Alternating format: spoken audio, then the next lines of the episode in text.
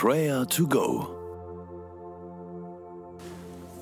Nachrichten über diskriminierte, verfolgte oder sogar getötete Christen in anderen Teilen der Welt machen uns betroffen und oft auch sprachlos.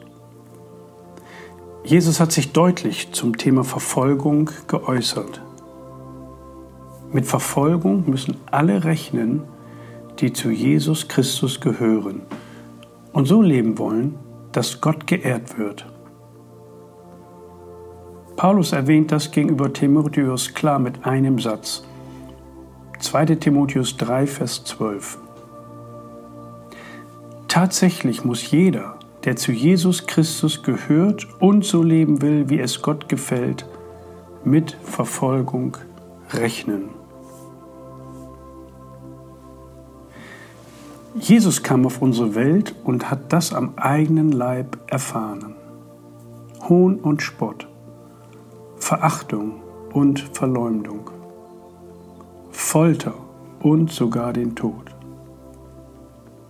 Dennoch fordert er uns auf, für Feinde des Evangeliums zu beten. Was ist er für ein liebender Gott? Ihn wollen wir ehren und ihm unser Leben weihen, ihn anbeten und ihm dienen.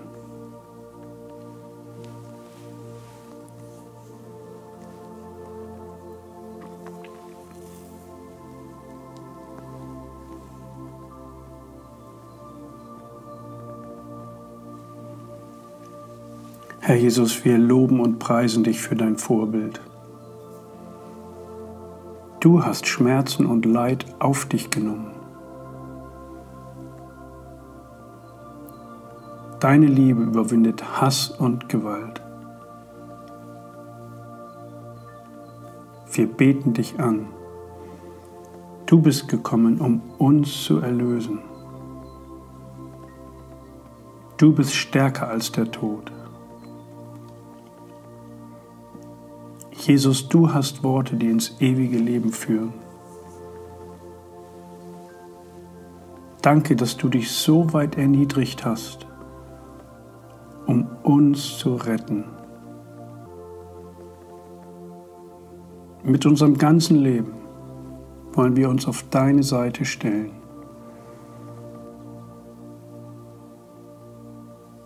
Wollen dir folgen, wohin du uns auch führst. Jesus, wir vertrauen dir.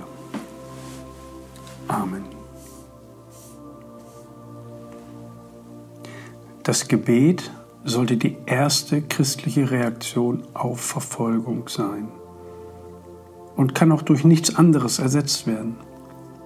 In unseren Fürbitten wollen wir den Bedrängten, den Verfolgten gedenken.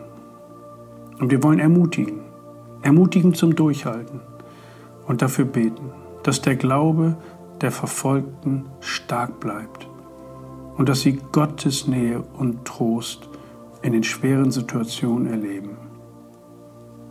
Beten wir jetzt für unsere verfolgten Geschwister.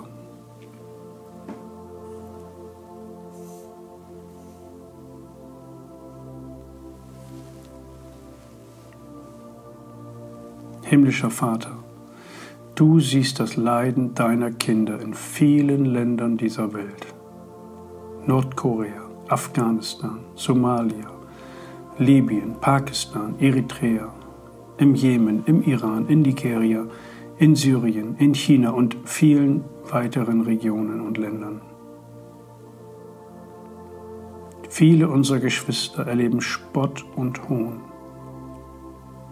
erleben Benachteiligung und Gefängnis und mancher wird heute sein Leben verlieren. Wir bitten dich, stärke sie, gib ihnen Kraft, tröste du, lass sie spüren, dass du bei ihnen bist. Hilf auch uns, dass wir sie nicht aus dem Blick verlieren.